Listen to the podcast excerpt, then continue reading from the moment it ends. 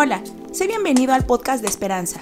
Te invitamos a pasar un tiempo especial en el que Dios traerá propósito y plenitud para tu vida.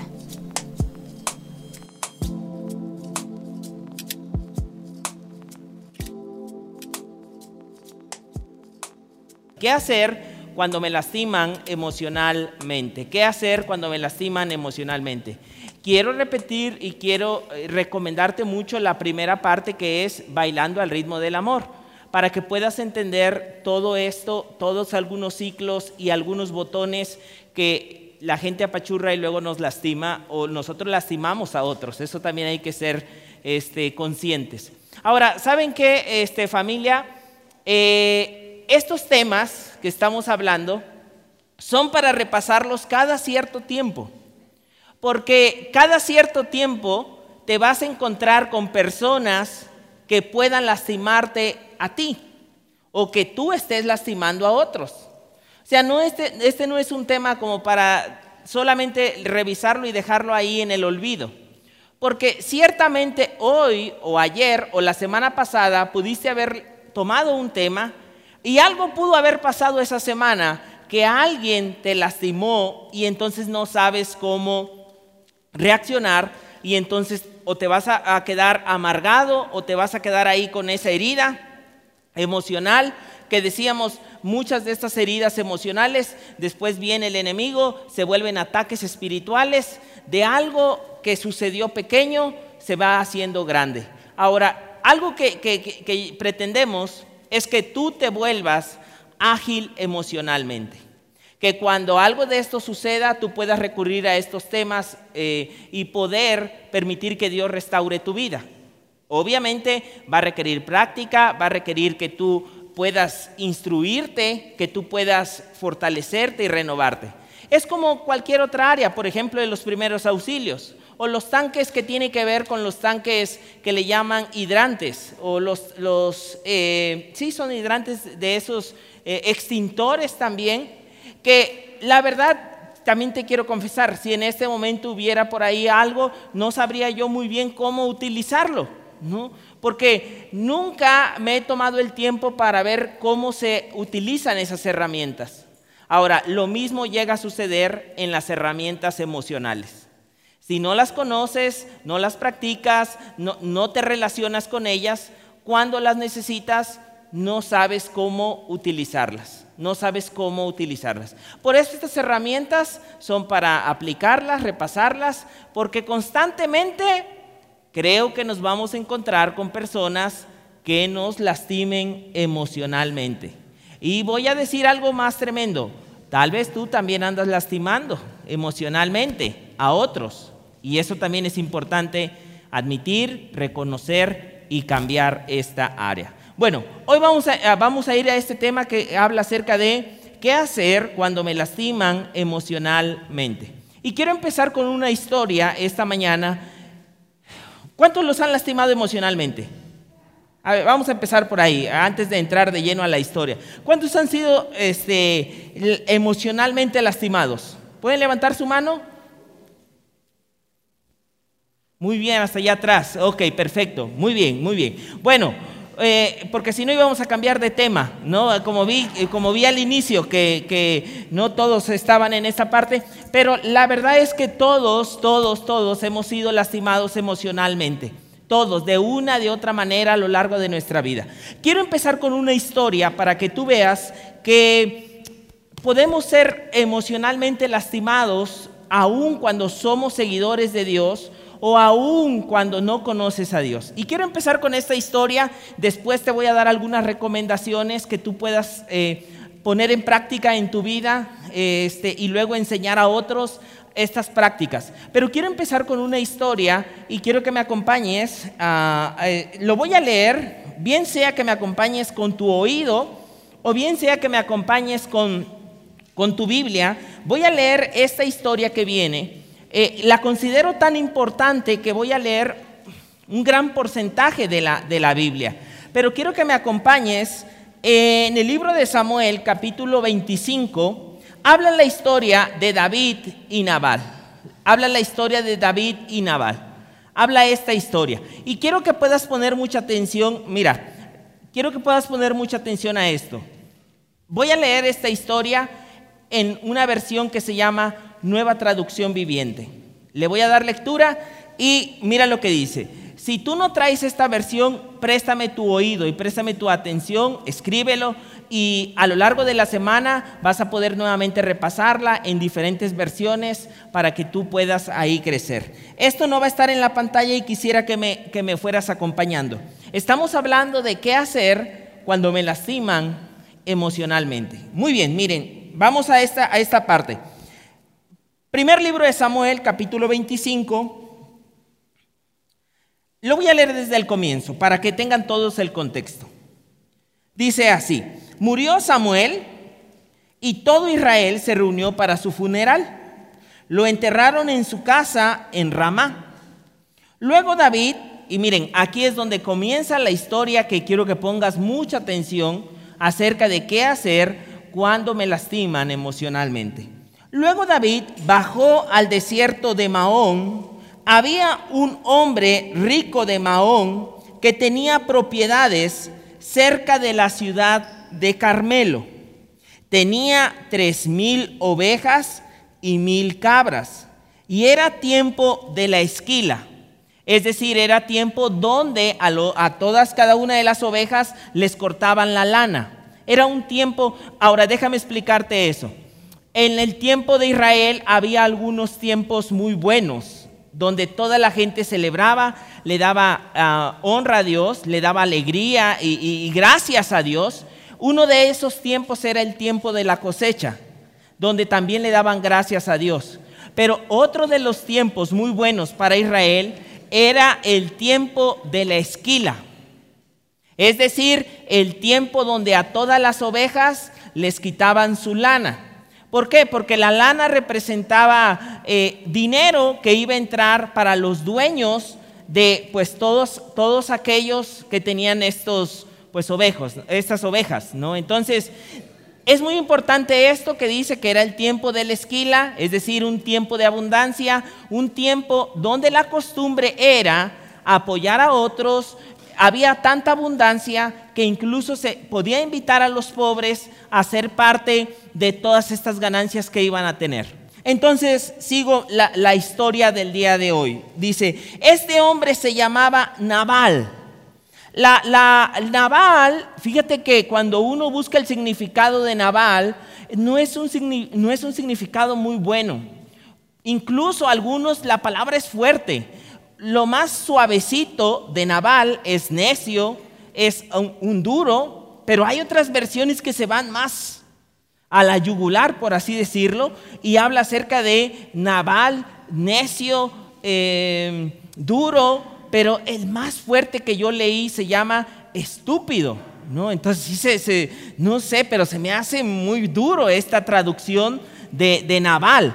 Pero la verdad es que también Nabal le hacía honor a su nombre. algunos también dicen que bien pudo haber sido su nombre como tal, o bien pudo haber sido un apodo o un nombre que le dieron todos aquellos que lo conocían, como Nabal, alguien necio, alguien duro, alguien lo que ya te dije hace rato. ¿no? Entonces, cualquiera de estas traducciones son duras. Pero luego dice, este hombre se llamaba Nabal y su esposa Abigail, mira, Abigail significa la que alegra el corazón de papá o el corazón del el padre, o Abigail también significa alegría y gozo. Eso significa a este, Abigail. Y mira qué, qué contraste. Estamos hablando entre un hombre necio, Ah, estamos hablando entre un hombre duro, estamos hablando entre un hombre que, que, no entiende razones y estamos hablando de una mujer con un carácter este, muy alegre. Era una mujer sensata y hermosa, pero Nabal, mira, quiero que puedas poner mucha atención en esto, pero Nabal, descendiente de Caleb, era grosero y mezquino en todos los asuntos. Dice que Nabal era grosero y mezquino en todos los asuntos. Ahora, quiero que veas esta, esta parte que acabo de leer, porque esta parte que acabo de leer nos dice algo interesante, aunque no es directamente el tema de hoy, que estamos hablando acerca de qué hacer cuando me lastiman emocionalmente, pero creo que son de esas verdades, este, o de esas cosas deleitables de la palabra. Mira, en esta, en esta parte nos dice que era descendiente de Caleb, que era descendiente de Caleb. Y tal vez para ti, en, el, en Reina Valera, lo, lo voy a leer, dice, aquel varón se llamaba Nabal y su mujer Abigail era aquella mujer de un buen entendimiento y hermosa apariencia, pero el hombre era duro y de malas obras, y era del linaje de Caleb. Solamente como aclaración, mira, Caleb, creo que todos en algún momento hemos escuchado hablar acerca de Josué y Caleb. ¿Sí, ¿Sí has escuchado hablar de ellos, de Josué y Caleb? Ah, tiempo, hablamos de estos dos hombres, incluso Caleb significa alguien en el cual se encuentra un espíritu diferente. Caleb fue uno de aquellos que les creyó a Dios para entrar a la tierra prometida. Ahora, qué increíble, y yo quiero poner como, como un buen punto para tu vida emocional esto que viene a continuación. Porque aunque era descendiente de Caleb, un gran linaje espiritual, no tenía ni una migaja de descendencia de Caleb. Y a veces te vas a encontrar gente que es descendiente de que tú dices, ah, pero mira, tiene familia que es cristiana, tiene un gran linaje. Y a veces hasta te andas lastimando diciendo, pero no, mira, se supone que es de, de, de familia no sé qué y cómo se comporta. ¿Sabes algo? No te enganches.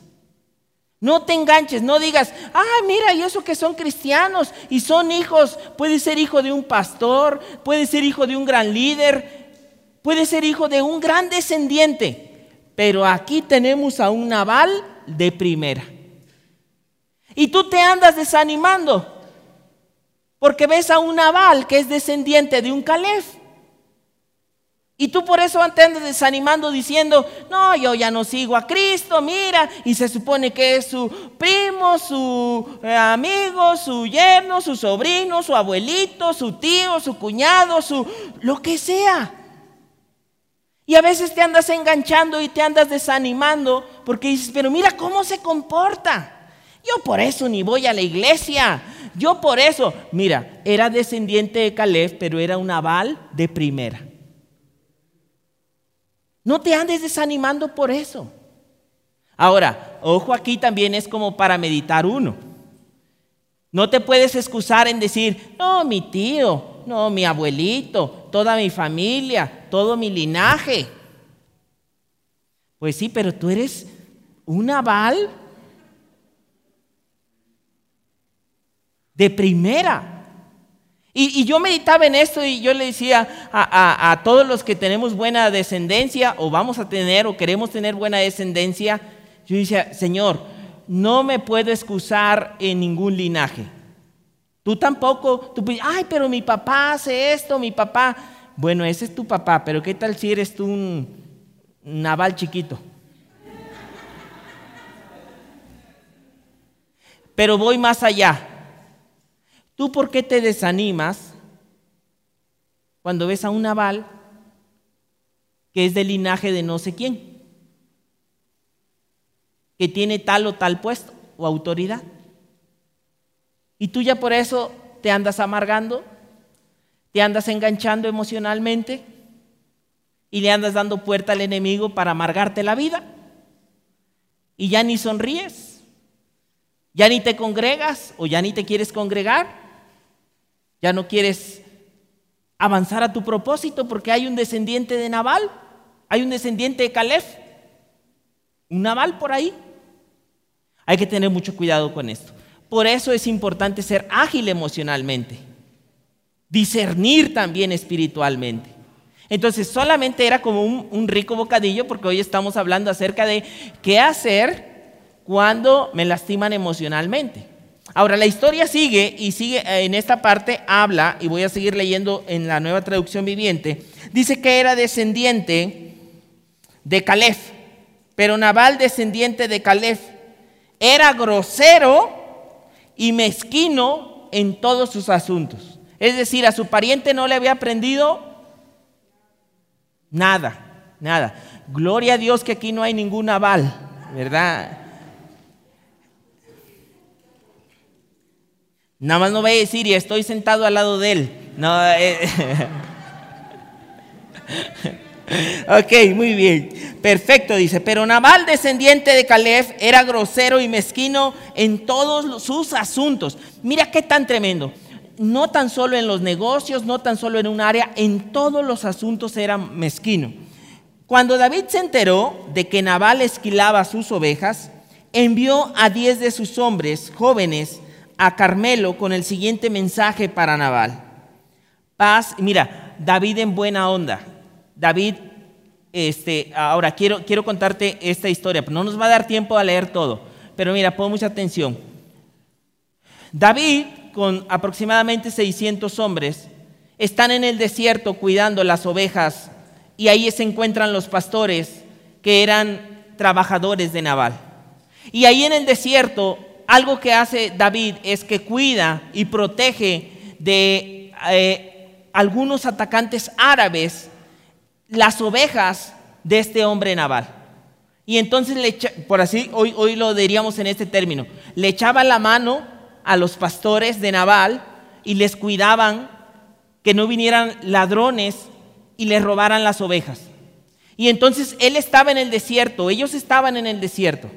Cuando llegó el tiempo de que le estaban cortando ahí la, la lana a las ovejas, David manda a uno de sus hombres y les dice, oye, ves a ver a Nabal y dile paz y prosperidad a ti. ¿no? O sea, sé que te está yendo muy bien. Me da mucho gusto que te está yendo muy bien. Y ahí es donde está la conversación. Y mira, dice paz y prosperidad para ti, para tu familia y para todo lo que posees. Me dicen que es el tiempo de la esquila Mientras tus pastores estuvieron entre nosotros, cerca de Carmelo, nunca les hicimos daño y nunca se les robó nada. Pregunta a tus propios hombres y te dirán que es cierto. Así, así que podrías, y mira, mira, eh, eh, se ven luego, luego las palabras de David, que él iba en buena onda, por así decirlo como a veces a ti y a mí nos pasa, que vamos en buena onda con alguien, hasta, hasta ensayas tus palabras, ¿no? Las más bonitas, las más amables, y le dice, ¿podrías ser bondadoso con nosotros?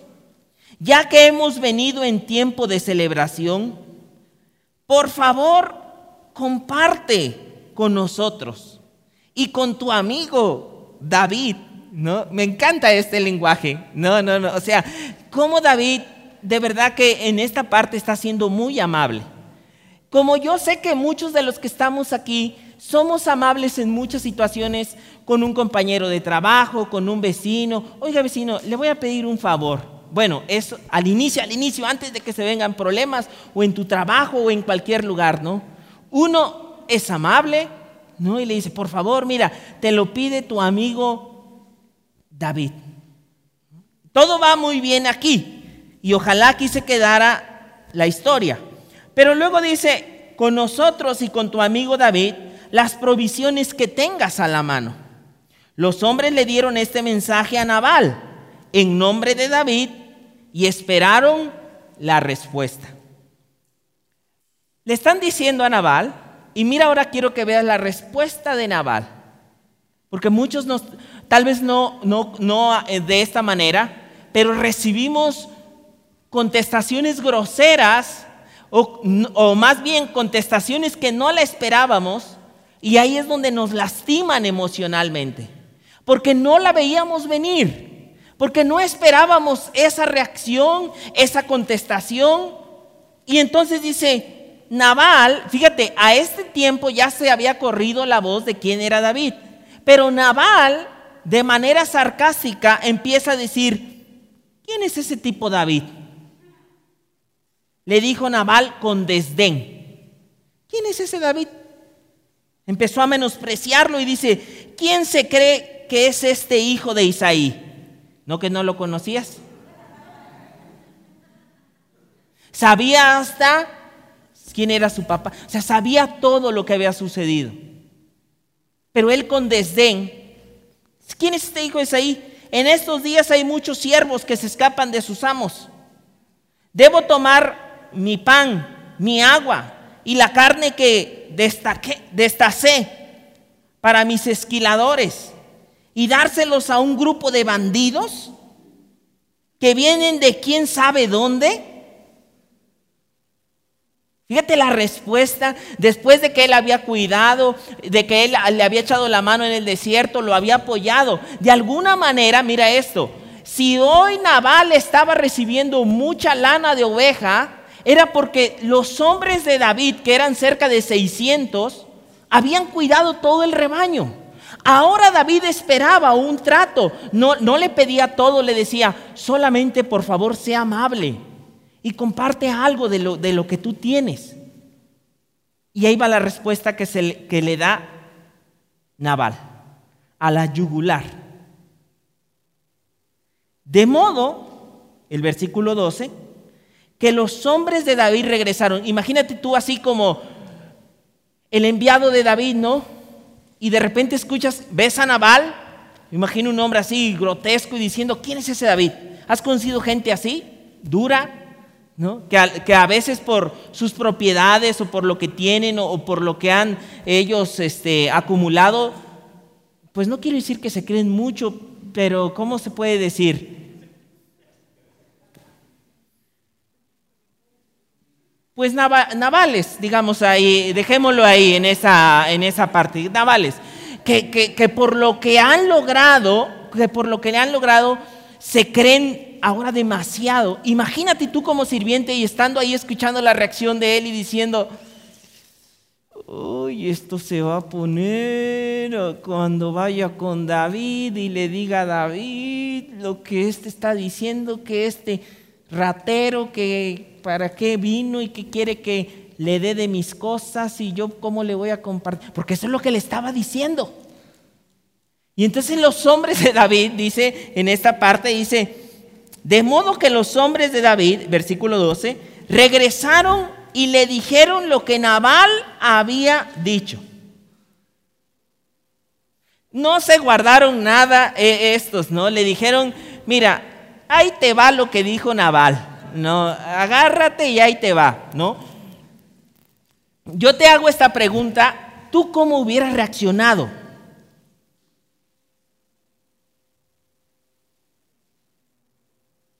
Ponte en el lugar de David. Así, de una manera así, ¿tú cómo hubieras reaccionado? Yo me ponía a pensar y, mira, y yo digo la verdad porque a, veces tratamos de ser más a veces los cristianos, eh, como que tapar con cosas espirituales algunas cuestiones, pero a lo que yo me refiero es, por eso utilizo la palabra verdaderamente, ¿cómo hubiera reaccionado tú? Pues David, la reacción de David fue, y ahí la vamos a leer. Versículo 13, la voy a leer en esta parte, voy a regresar a Reina Valera. Versículo 13. Entonces David dijo a sus hombres, ciñase cada uno su espada. Se acabó la amabilidad. Se acabó el amiguito, se acabó el decir, eh, por favor, se acabó el decir, este, oye, tu amigo, se acabó. O sea, esto, en palabras de nosotros hoy, ya calienta, se acabó. A partir de ahora, se acabó. Y sabes algo, a veces así nos llega a pasar emocionalmente. Hay un punto donde uno se calienta, hay un punto donde uno es herido por otros que cambia la actitud y decir, no, no, no, no, se acabó. Yo te iba a cambiar el día de trabajo, no lo voy a ocupar, pero no te lo cambio. Se acabó el andar haciendo favorcitos, se acabó el eso de andar apoyándote, se acabó. Le dijo, tomen sus espadas. Le dijo, ciñanse cada uno sus espadas. Respondió David mientras se ceñía la suya.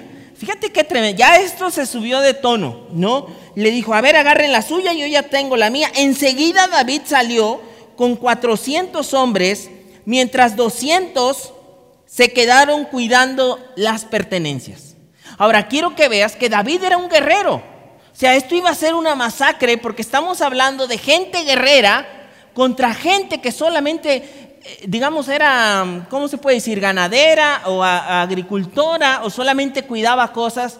Toma 400, 200, le dice, quédense aquí 200. Cada uno de ustedes agarre la espada.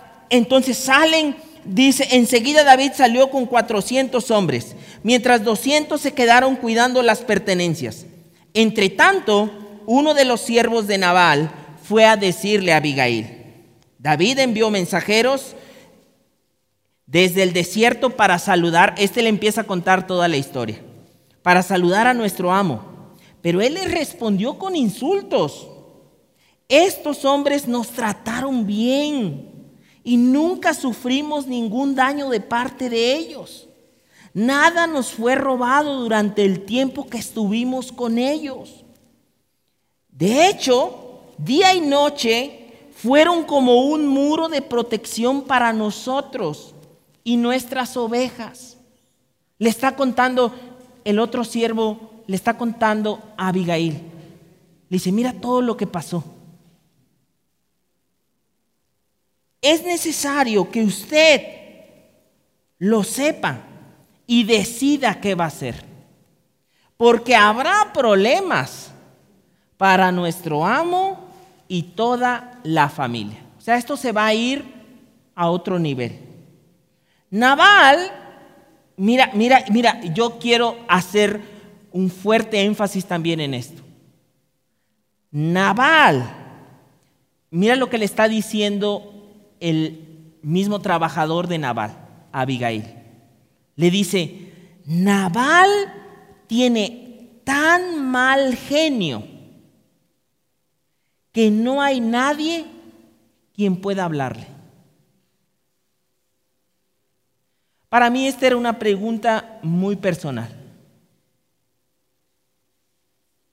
Y yo me hacía esta pregunta, en algunos casos he tenido tan mal genio que la gente mejor no se acerca a decirme cosas. ¿Conoces a alguien que tú sabes que es mejor que no sepa algunas cosas? Que tú dices, mira, es, no va a escuchar, no te va a entender. Y sabes qué, amada iglesia, creo que tenemos que cuidarnos de esa actitud. De ser personas emocionalmente que los que nos rodean no pueden hablar con nosotros. Porque no tenemos un buen manejo de emociones, no tenemos un buen manejo de muchas circunstancias. Y el siervo reconoce esto y dice, es una persona con la cual no se puede hablar. Y yo de verdad le decía al Señor, cuídame. Señor, que mi corazón, muéstrame aún situaciones que pueda estar actuando como naval.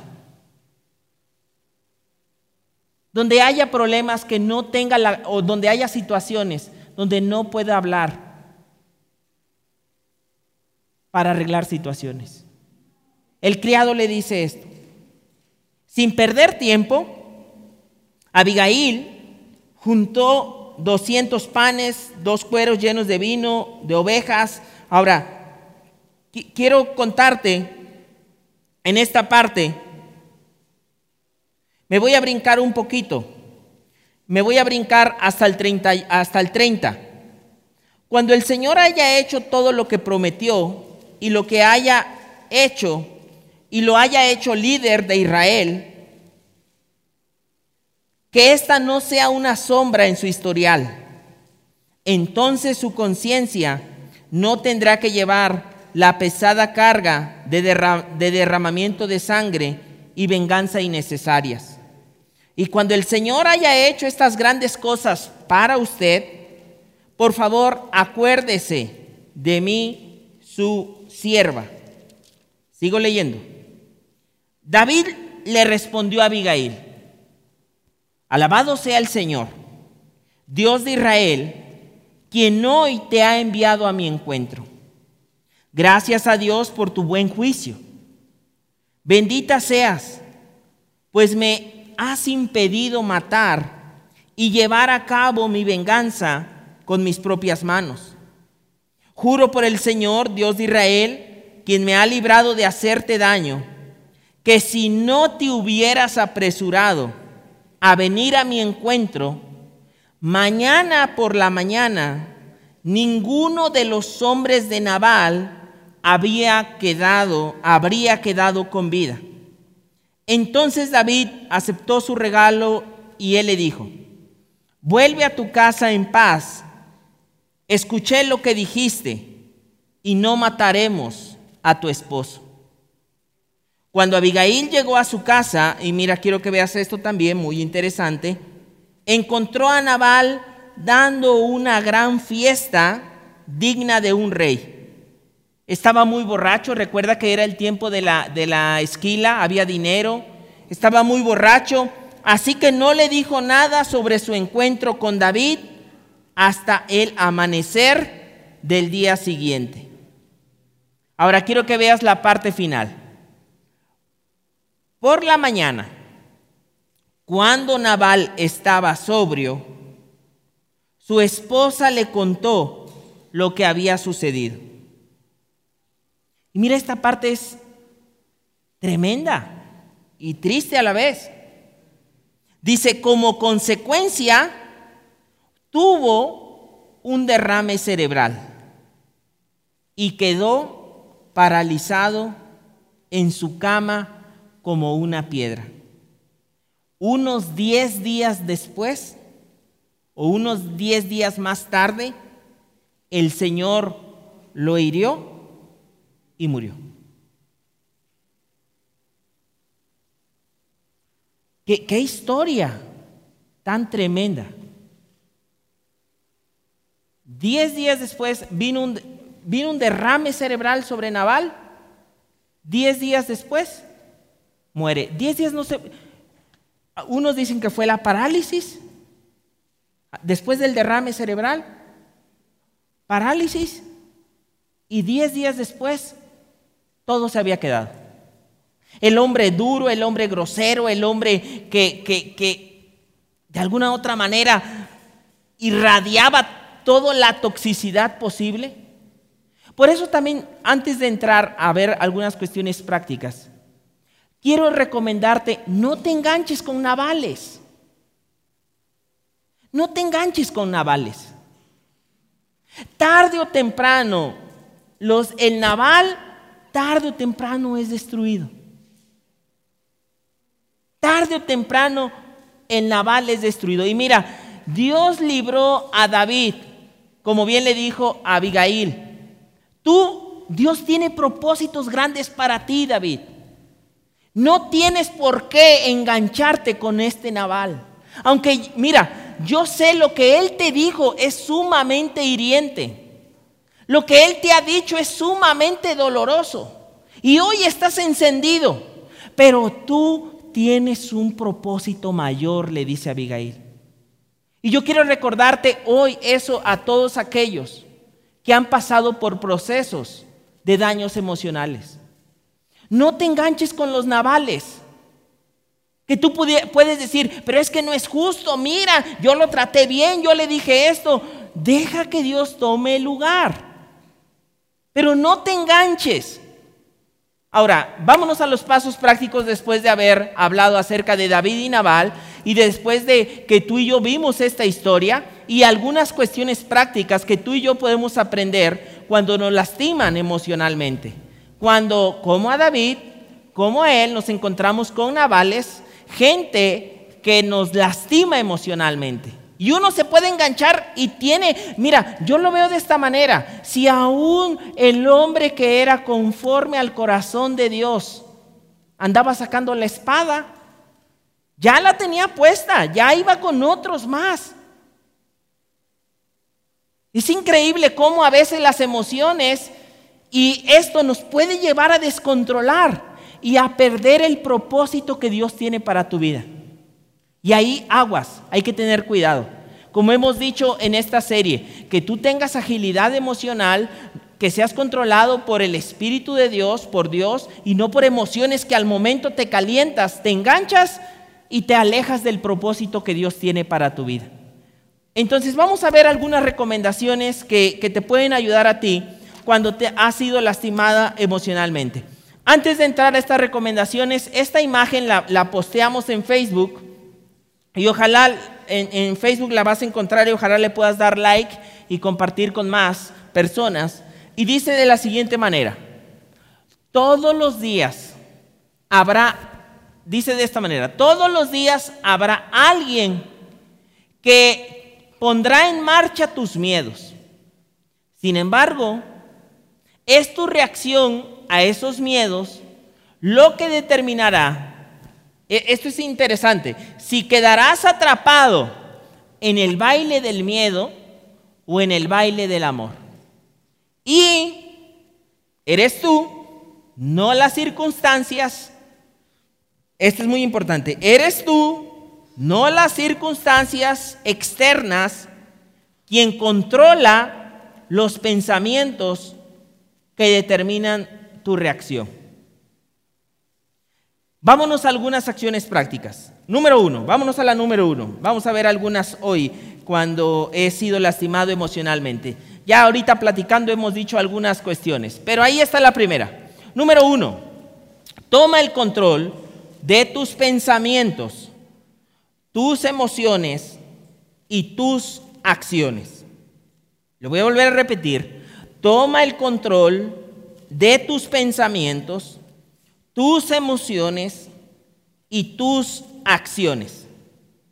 Mira esto, voy a leer esto, es muy importante. Asumir la responsabilidad personal significa que te niegas a enfocarte en lo que la otra persona ha hecho.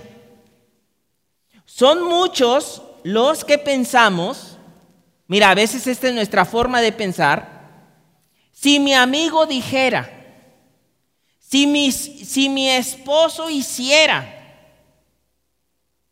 en vez de pensar de esa manera, no puedo cambiarlo a él, pero sí puedo cambiar mi manera de reaccionar. ¿Qué estoy diciendo? Es una pérdida de tiempo y un desgaste tratar de querer que el otro cambie. Porque es otra persona. De eso no vas a tener control. No puedes tú controlar cómo se comportan los navalitos o los navales. No puedes controlar. Eso está fuera de ti. Porque cada persona es libre.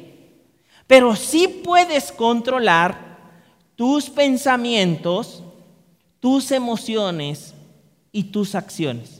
Mira, mira la siguiente la siguiente parte de este mismo. Estamos hablando de, número uno, toma el control de tus pensamientos, tus emociones y tus acciones.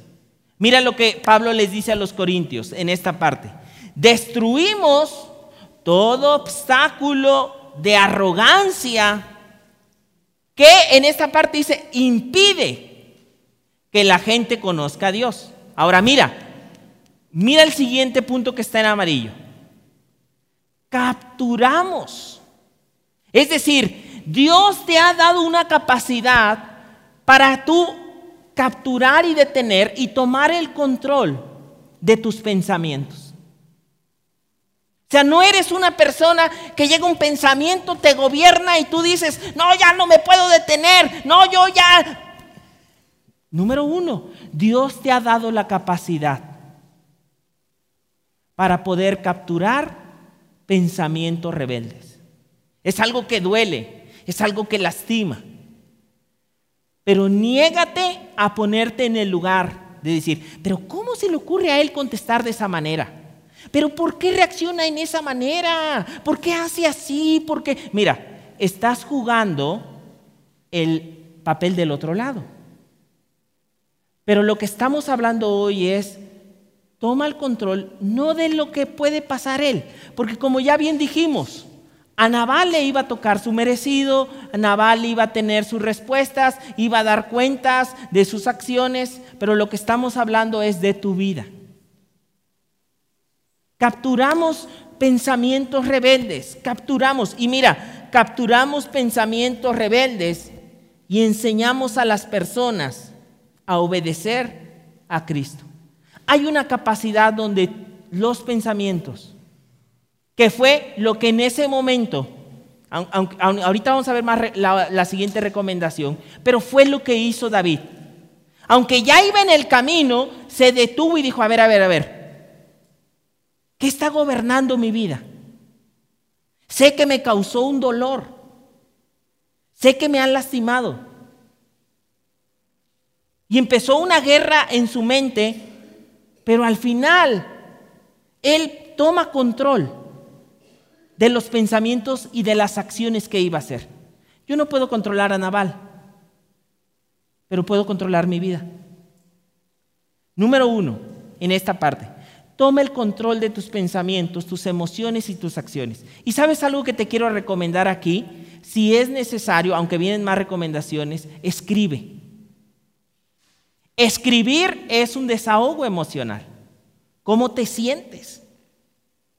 ¿Qué emociones estás llevando? Si en ese momento escribir, tomar un tiempo de oración en ese momento y escribir, todo lo que te sientas empieza a ser un desfogue de presión emocional. Vas a escribir, puedes estar orando, aunque te voy a decir algo. Digo escribir porque a veces en esos momentos lo último que a veces queremos hacer es orar o leer la Biblia. Entonces, por eso, escribe, tómate un tiempo. Como antes decían, cuenta hasta 10, espérate en ese punto. Pero el primer punto que estamos hablando es, en esto, toma el control de tus pensamientos. Tienes la capacidad. Mira, esto es lo, yo, yo, esto a mí me ha, me, ha volado la cabeza porque yo antes creía que no podía tener la capacidad, que estaba fuera de mí. Pero Dios te dice, y aún el apóstol Pablo nos habla y nos dice, captura los pensamientos rebeldes. Tienes la capacidad. Te ha, has sido dotado no de un espíritu de cobardía. Y muchas veces lo que el enemigo nos engaña es que nosotros no podemos capturar que soy presa de mis emociones, que así soy yo, así me conocen, así, yo siempre he actuado así, de esa manera. A mí el que me la hace me la paga. Hoy que estás en Dios, Dios te da la capacidad de que aún en medio de ese dolor puedas tomar en esa, en esa parte el control de pensamientos. Gestionar. Vámonos al número dos. Asume, mira este, asume la responsabilidad por tus miedos.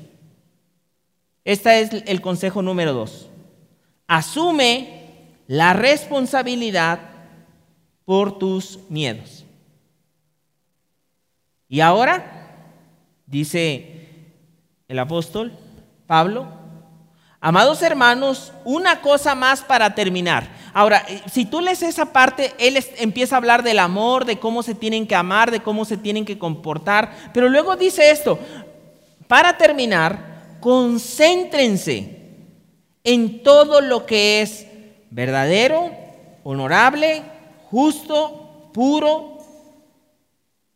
Y mira, aquí mismo, en la siguiente, Romanos 12, 7. Nunca devuelvan, estamos hablando, asume la responsabilidad por tus miedos.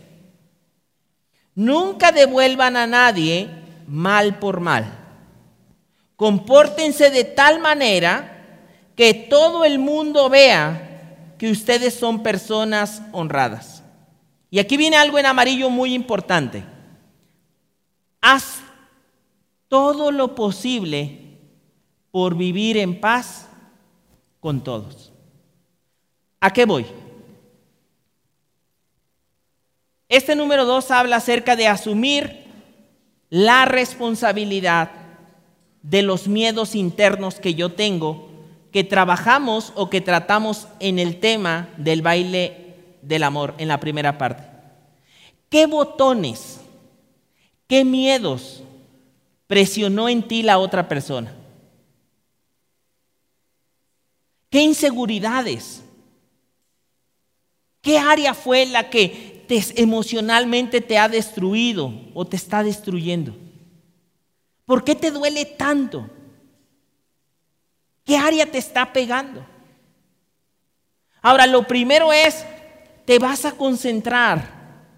Concéntrense, le dice el apóstol, en aquello que es bueno. Te vas a concentrar en eso, en, en permitir que Dios sane y restaure tus miedos. Eh, por eso el consejo número dos es, asume la responsabilidad. Para que, ¿qué quiere decir este consejo? Tú vayas con Dios y puedas decir, Dios, ¿por qué me duele tanto esto? ¿Qué inseguridades, miedo? ¿Por qué? La semana pasada decíamos, el problema externo a veces no es el problema, hay miedos más internos. Y te vas a dar cuenta en esos momentos que hay áreas y botones que apretó la otra persona en los cuales tienen que ser restaurados por Dios. Pero si no asumes la responsabilidad por tus miedos, va a ser difícil que Dios te lleve a una restauración emocional. Ahora, el siguiente punto aquí mismo también es, ¿qué hago? Porque a veces hay gente, hay gente que quiere bailar siempre a ritmo del miedo.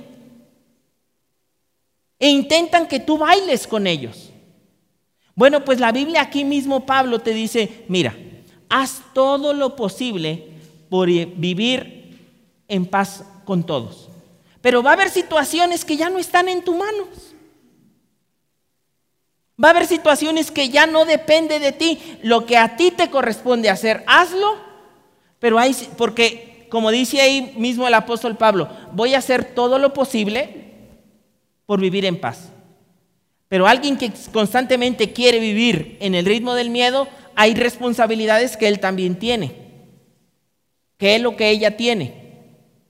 Y yo no puedo tomar el control ni la responsabilidad por ella, pero sí puedo tomar la responsabilidad por mí.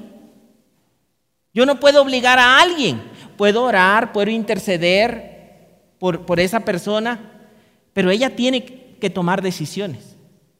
Lo que a mí me toca es hacer todo lo posible, como David en algún momento hacía todo lo posible por hacer las cosas correctas. Pero Naval no quería bailar el baile del amor. Y qué maravilloso que te vas a encontrar situaciones con relaciones personales que sí quieran bailar el, baile del amor. Pero te vas a encontrar situaciones, y son muy dolorosas, en el cual la otra persona no quiera bailar al ritmo del amor. Ahora, no hagas lo mínimo posible. Ah, mira el consejo, haz todo lo posible, no hagas lo mínimo posible. Eh, ¿Se acuerdan de una película que creo que se llamaba de un bombero a prueba de fuego? A prueba de fuego, una buena película para verlo, ¿no? Pero algo en, en, esa película donde hablaba acerca de, de lo que estaba pasando en un matrimonio, algo que se dio cuenta después, el que estaba asesorando, es que el esposo o la parte hacía lo mínimo posible por arreglar la situación. O sea, si, el, el, devocional decía regálale una rosa, la más fea, la más barata, la más... O sea, lo mínimo posible por arreglar esa situación. Después se dieron cuenta y decir, es que si tú haces lo mínimo así, lo que, si te sobra tiempo, si puedes, porque las relaciones personales requieren, pues, ingredientes como una planta. Ahora el consejo aquí dice, hagan todo lo posible, no lo mínimo. Pero ojo, hay un punto donde ya no es tu responsabilidad. Yo he hecho todo lo posible por bailar a ritmo del amor. Y tengo que tomar responsabilidad por los miedos míos. Voy a ser cuidadoso de no pisar aún los botones de otros. Pero es una responsabilidad de ellos. Por eso hay eh, en uno de los principios de las decisiones sanadoras, ¿no? No puedo jugar a ser Dios. No juegues a ser Dios. Si aún Dios en muchas personas, como Naval, yo quisiera en muchas historias que terminaran como historias con final feliz, pero aquí vemos a un Naval no terminando de una mejor manera. Sí con dinero, pero con parálisis cerebral, con derrame cerebral y a los 10 días muriendo. No sabía que era su última fiestecita. Y hasta ahí iba a llegar. Entonces el consejo número dos es, asume la responsabilidad por los miedos y las emociones en esa herida que tú tienes, para que Dios empiece a restaurar. Haz todo lo posible por vivir en paz con todos. Pero asume tu responsabilidad. Consejo número tres. Consejo número tres. Vámonos al consejo número tres. No cedas. ¿Lo podemos leer todos juntos? Consejo número tres.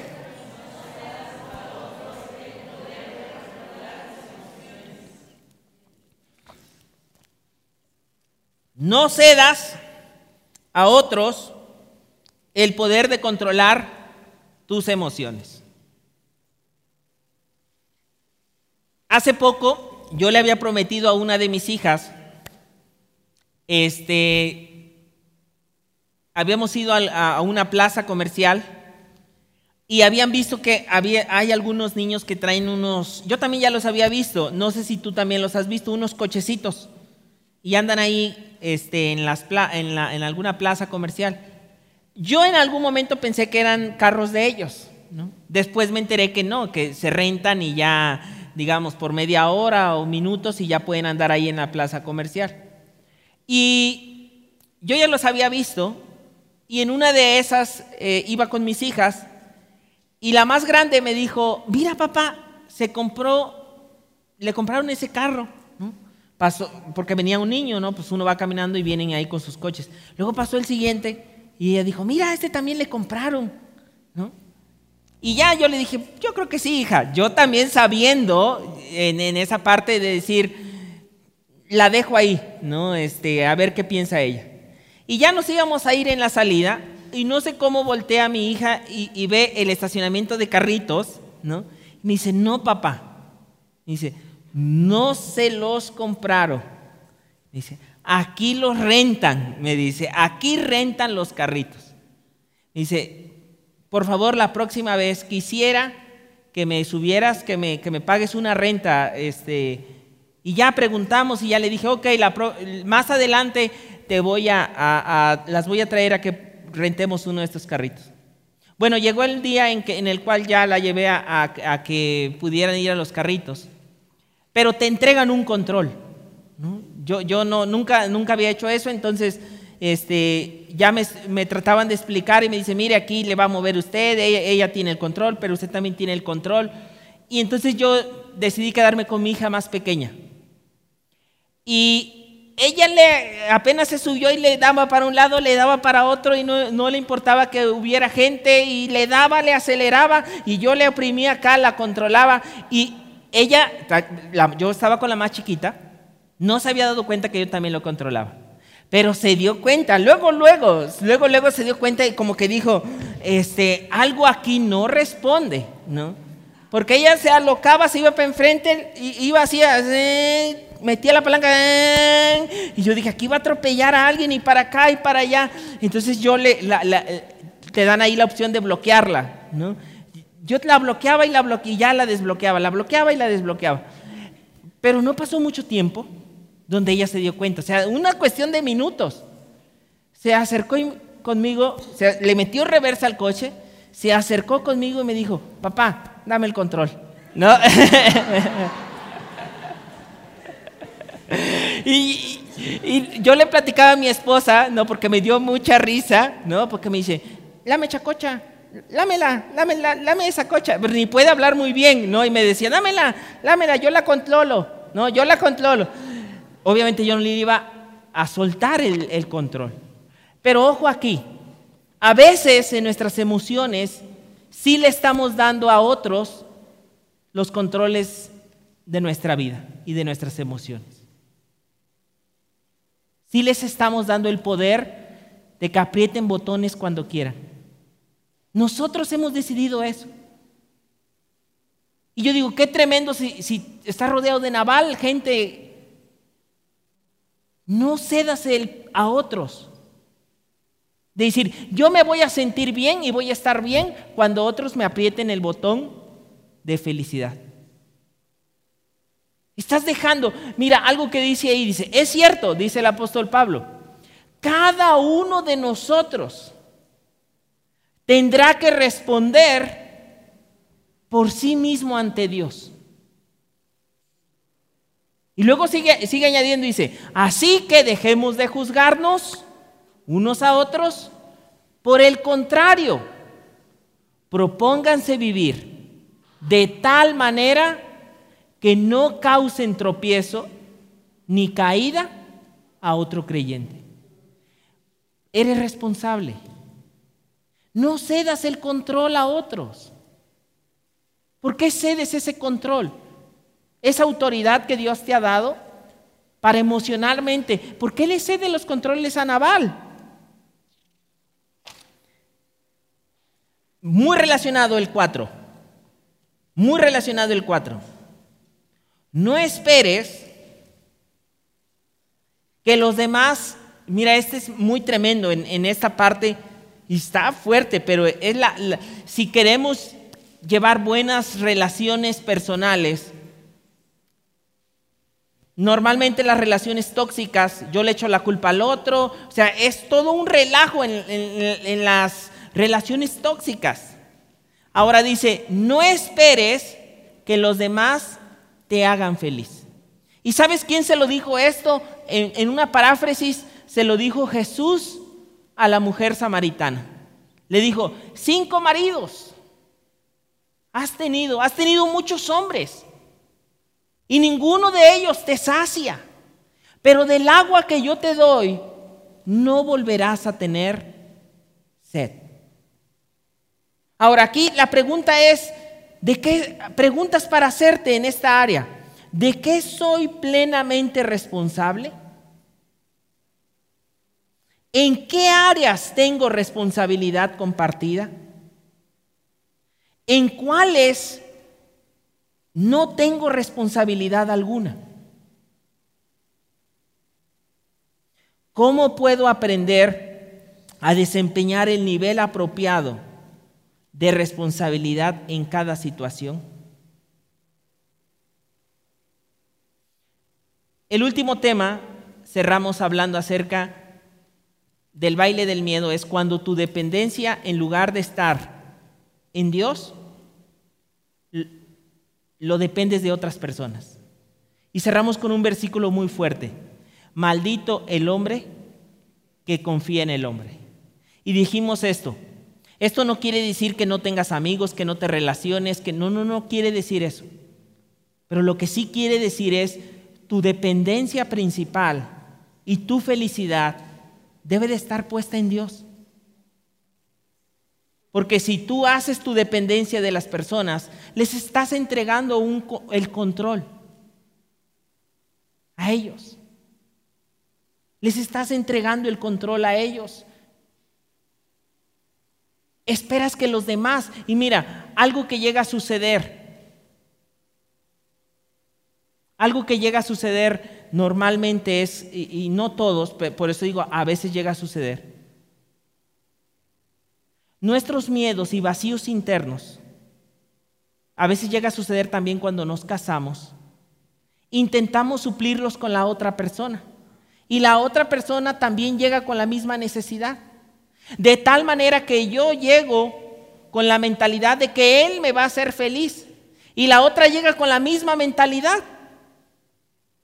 Qué tremendo y qué diferente es cuando yo soy feliz en, en Dios y puedo llegar y en lugar de esperar que ella me haga feliz, yo voy con, un, con la disposición de que puedo darle felicidad a ella. O pero mira, yo por eso digo, esto se vuelve un ambiente padrísimo. Porque tú estás sano emocionalmente en el Señor. Él es tu fortaleza, Él es tu alegría, tu felicidad. Y ahora puedes de esa misma compartir con otros. Ahora, a diferencia, mira, voy a cambiar el panorama, cuando yo espero que Él me haga feliz. No, pues es que mira, tú me fallas, tú esto, tú el otro. Y empieza una relación tóxica, dependiente, una relación de miedos, inseguridad. ¿A dónde vas? A tu celular. Me andas engañando. ¿Dónde vas? ¿Qué haces? ¿Por qué esto?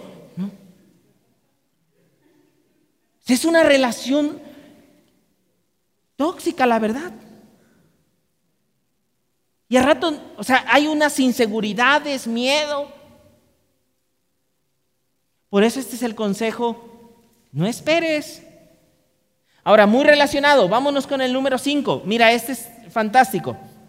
Transfórmate en el administrador de tu vida.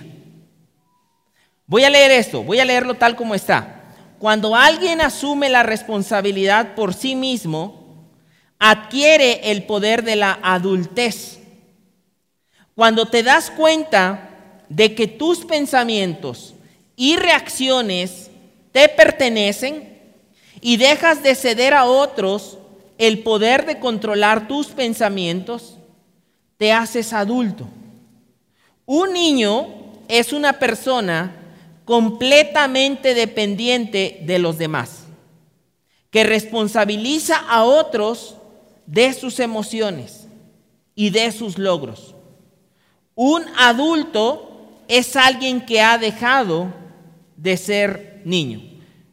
Transfórmate en el administrador de tu vida. Voy a leer dos consejos aquí mismo dentro del punto número 5. Uno, entrega a Dios tus expectativas de que otras personas, lugares y cosas te proporcionan felicidad y plenitud duraderas. Yo en este tiempo, yo en, lo que te digo que escribas, ten un, ten un, diario devocional, escribe en ese diario devocional. Ah, puedes meterlo, mira, ahí metes también tu devocional, pero también puedes meter tus emociones, cómo te vas sintiendo. Y yo hace poco, fíjate algo, yo no lo había, no lo había notado. En mí, en mí. Te voy a contar algo muy, muy, muy privado que yo no había notado. Y lo noté a lo largo de esta semana y Dios ha venido nuevamente hablando de este punto donde dice, entrega a Dios tus expectativas. Como yo soy una persona que no nací en el Evangelio, conocí acerca de Dios estando en la adolescencia, algo que esta semana el Espíritu Santo hablaba a mi corazón y traía revelación, es que yo ponía una fuerte expectativa en personas que son cristianas. No sé, inconscientemente, de que no me, nunca fallan, todo lo hacen bien, todo, lo hacen de una manera correcta. Y este, estas semanas ha sido muy interesante porque Dios ha hablado a mi corazón de decir, mira, hay expectativas y hay situaciones que a veces nos vamos creando. Y te voy a decir algo, todos fallamos. Aunque a veces nos hacemos expectativas de que Él nunca me va a fallar, nunca me va a dejar, Siempre me va a hablar en mi cumpleaños.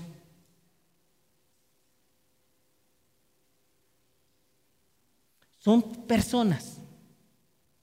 Las amamos. Pero tienen fallas. A veces tenemos altas expectativas con los papás. No, es que mi papá, mi mamá, si, se hubiera comportado como otras personas, no me apoyó, yo por eso me, fui de la casa. Es que es más fácil echarle la culpa al otro. Si no, si mi mamá me hubiera apoyado, yo no me, yo hubiera seguido, yo hubiera seguido estudiando.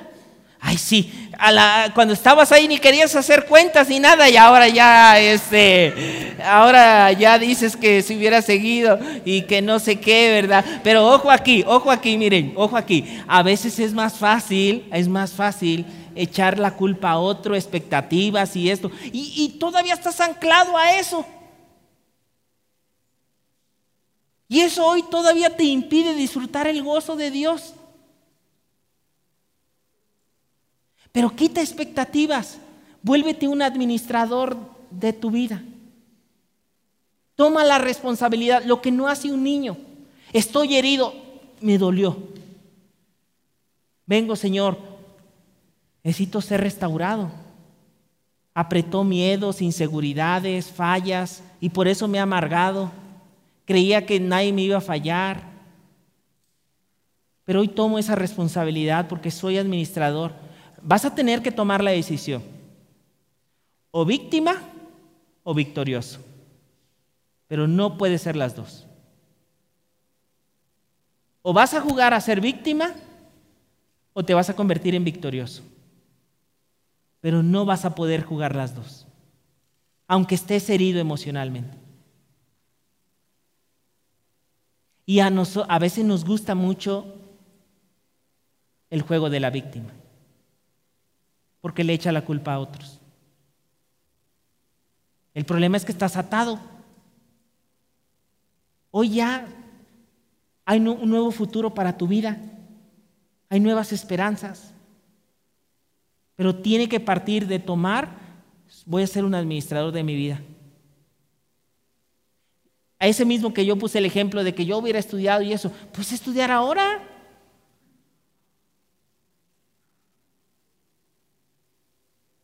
Las noches, eso, pero ya eso ya implica tomar responsabilidad. No, pues, si me viera antes cuando estaba mi mamá, pero yo digo, mira, vuélvete administrador. En ese mismo, otro punto, mira esto. Ten en cuenta que todo lo negativo que no sucede puede ser transformado en algo positivo. Y creo que el devocional hoy lo decía muy bien hablando acerca de José. Ten en cuenta que aún las situaciones más dolorosas te pueden ayudar a fortalecer mejor tu vida. Vámonos por la siguiente. Número 6. Mira, esta número 6 me encanta y creo que es de las más fabulosas que podemos tener.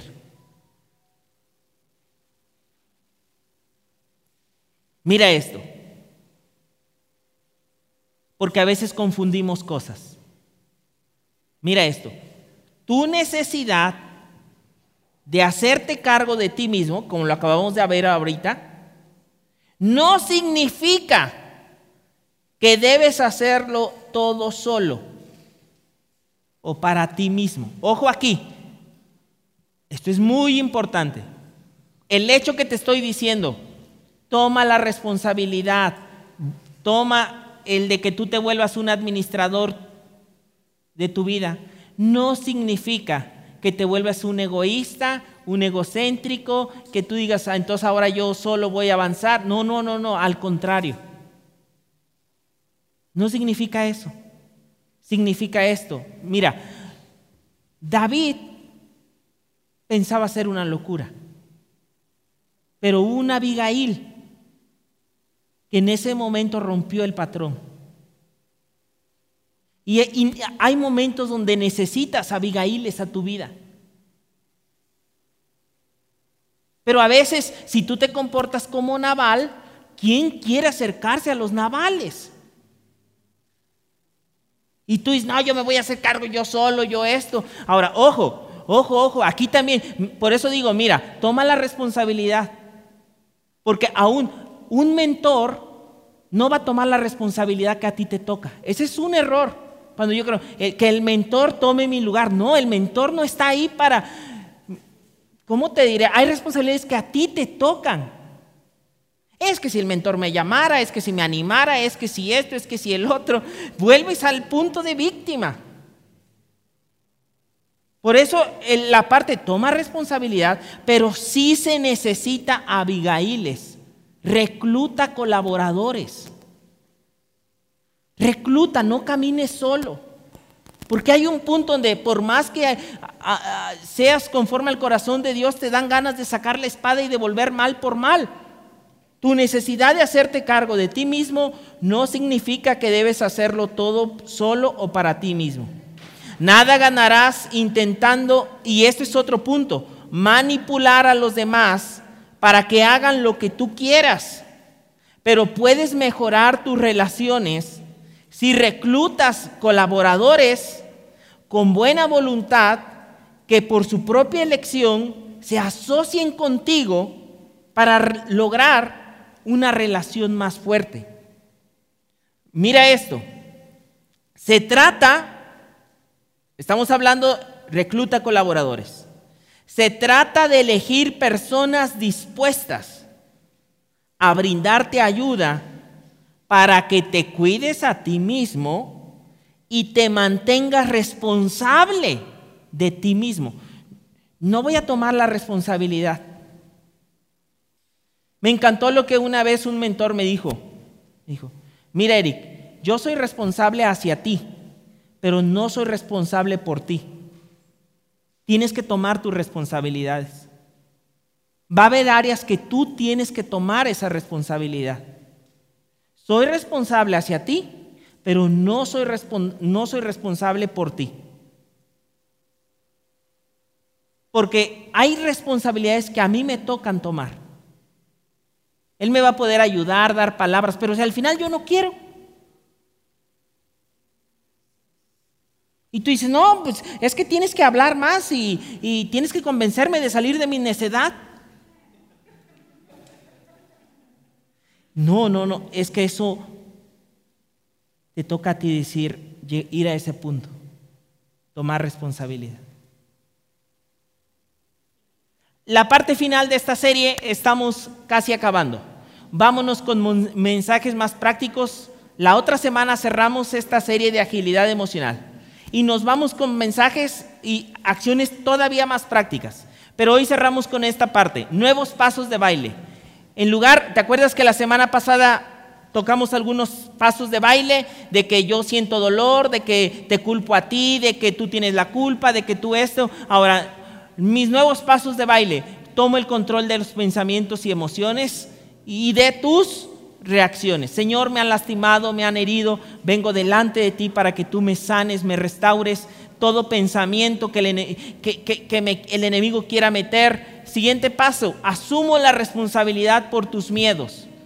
¿Qué botones me han aplastado y me han lastimado? ¿Por qué me duele tanto? ¿Qué es lo que yo estoy anhelando y va relacionado con el otro? Tal vez estoy cediendo el poder a otros de que controlen mis emociones. No esperes que los demás te hagan feliz. Si tus expectativas están en que ellos llenen vacíos que solo Dios puede llenar, porque ellos tienen errores. No, hombre, pero es que mi cuñado, mi pariente es líder, es pastor, son, er, son humanos. Le estás poniendo expectativas. Voy a ser feliz cuando Él se comporte de tal manera. Uy, pues prepárate para vivir arriba, abajo, arriba, abajo, arriba, abajo. Ok, igual lo mismo sobre nuestras esposas o esposos. Aunque usted vea a su esposo sin ninguna falla, perfecto, todo bien, o a su esposa, son humanos. Son humanos. Y la otra parte, transfórmate en el administrador de tu vida. Señor, voy a tomar la responsabilidad de esta herida que tengo. Me gusta lo que dice Isaías 61. Todos los que están rotos del corazón, todos los que están enlutados, todos los que se encuentran amargados, habla acerca de que Él nos va a restaurar. Pero no te quedes en ese ciclo del baile del miedo. Cerramos, recluta colaboradores. Qué maravilloso los grupos amistad porque permite reclutar colaboradores, aunque no creas que tu grupo amistad es perfecto. O sea, si tú estás esperando que el grupo amistad sea perfecto, que, que tome la responsabilidad por ti, repasa los puntos. Repasa los puntos. Pero qué padrísimo encontrar colaboradores que nos ayudan a crecer emocionalmente. Tampoco son perfectos, pero estamos en este maravilloso camino. Vamos a orar. Padre, gracias en esta hora. Señor, gracias en esta hora porque tu palabra nos renueva, tu palabra nos fortalece, tu palabra cambia nuestra perspectiva. Gracias porque cada uno de los domingos tú has estado hablando, nos has deleitado con tu palabra, pero también nos estás llamando a poder caminar en victoria. Hoy traemos delante de ti, como lo hemos hecho en las últimas reuniones, cada dolencia, cada herida del alma,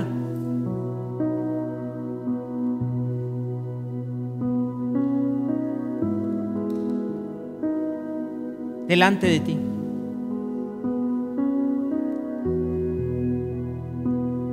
Quiero que te tomes estos minutos finales ahí en tu lugar, eh, no te distraigas. Te puedo asegurar que la persona que está cerca de ti también tiene sus cosas que quiere trabajar.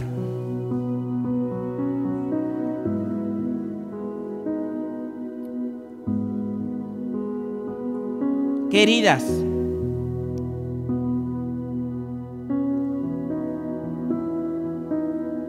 sigues manteniendo abierta queridas, vienes arrastrando.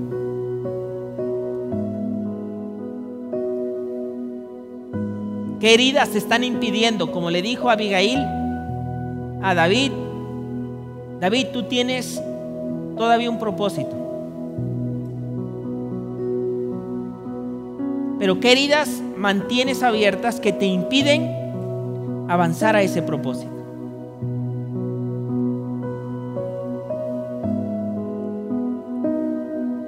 ¿Qué heridas te has enganchado por años? Que son como cadenas, ligaduras, que no te dejan avanzar. Padre, trae revelación en esta tarde. Amado Espíritu Santo, muéstranos. Gracias en esta tarde. Gracias, Señor. Como le dijiste a la mujer del pozo,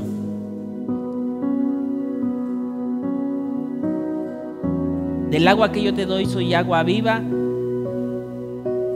que no volverás a tener sed.